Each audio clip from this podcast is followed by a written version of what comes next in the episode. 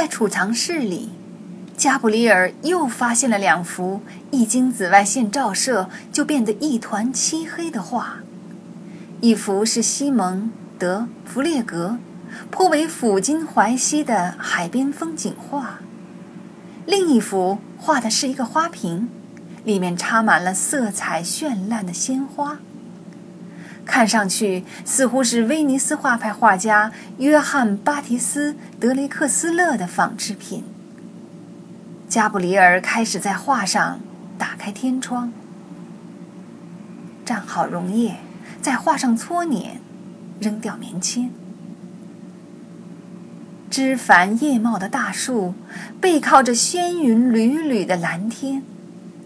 层层褶皱的裙袂横铺过绿意盎然的草地，体态丰腴的妇人侧着身子，裸露出香肌雪肤。蘸好溶液，再画上搓捻，扔掉棉签。蓝绿交织的背景，缀满碎花图案的衣衫。玫瑰花般颜色的脸颊上，一只大大的、慵慵欲睡的眼睛。加布里尔认出了这两幅画，他回到电脑前坐下，返回到国际失踪艺术品登记网站。他在键盘上敲击了几下，一张画的照片出现在屏幕上。乡村少女。画布油画，皮埃尔·奥古斯汀·雷诺阿，一八四一至一九一九，十六点四乘以二十英寸，自一九八一年三月三十一日以来失踪，从法国加尔省塞兹河畔巴尔尼奥尔博物馆丢失，当前估算价格未知。加布里尔又敲了几下键，屏幕上显出另一幅失窃名画的介绍：女子肖像，画布油画，古斯塔夫·克里姆特，一八六二至一九一八，三十二点六乘以二十一点六英寸，自一九九七年二月十八日以来失踪，从意大利皮亚琴察市。里奇奥迪美术馆丢失。当前估算价格四百万美元。加布里尔将雷诺阿的画和克里姆特的画放在帕尔米贾尼诺那幅作品的旁边，用手机给三幅画拍了照，又迅速将照片转发到宫殿。三十秒以后，法拉利将军给他回了电话。告诉他，派给他的帮手已经出发了。加布里尔把三幅画拿到楼下，将它们支在大客厅的一张长沙发上。帕尔米贾尼诺、雷诺阿、克里姆特，三位闻名世界的绘画大师的三幅杰作，都藏身于名气稍逊一筹的作品的仿制品下面。即便如此，仿品质量之高也令人惊叹。加布里尔断定，这些画出自一位造假高手之手。这位画家甚至有可能就是一位职业修画师。然而，为什么布拉德肖花钱花时间雇画家仿制作品来藏匿偷来的名画呢？不言而喻。杰克·布拉德肖与一个专门干偷窃、走私艺术品勾当的犯罪团伙有牵连。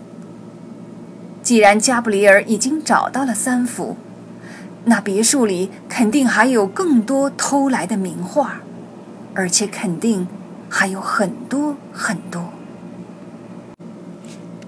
他拿起一张布拉德肖年轻时的照片，如果浏览布拉德肖的履历。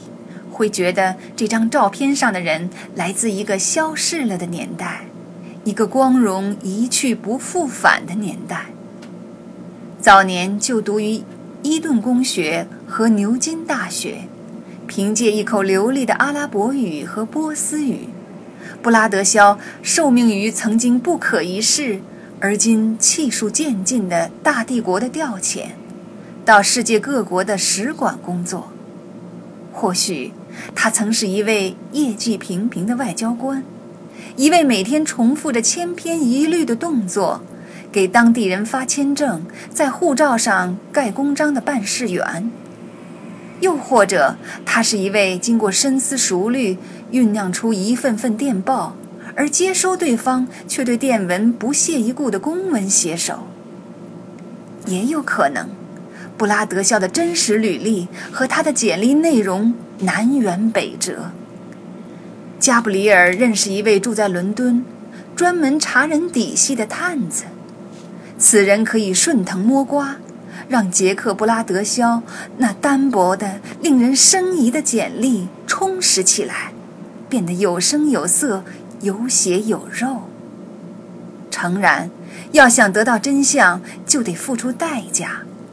国际间谍这一行，真相在绝大多数情况下都是顶着价签儿来到需要他的人们面前的。加布里尔把照片放在一边。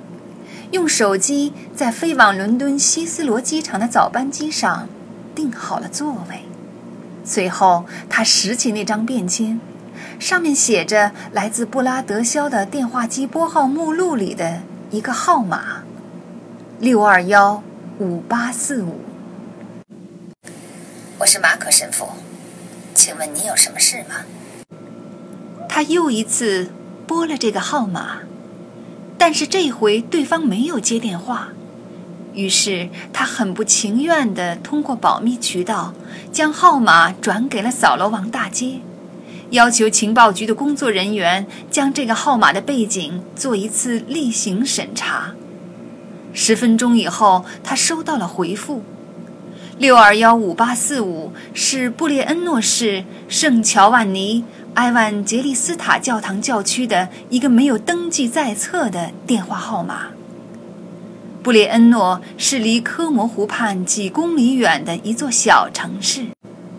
加布里尔拿起另一张便签，那是杰克·布拉德肖的电话便签簿最上面的一页，也是自他被害那天晚上再没被人动过的一夜。加布里尔把便签凑近桌上的台灯，仔细研究纸上布拉德肖的自来水笔。呀，紧接着，他从书桌最上面的一层抽屉里取出一支铅笔，轻轻用铅笔头摩挲便签纸的表面，直到一个由线条组成的图案显现出来。图案的绝大部分都杂乱无章，无从辨识。能看出来的是一个数字四，一个数字八，和字母 C、V，还有 O。然而，在纸条的下端，一个单词清晰可见：萨米尔。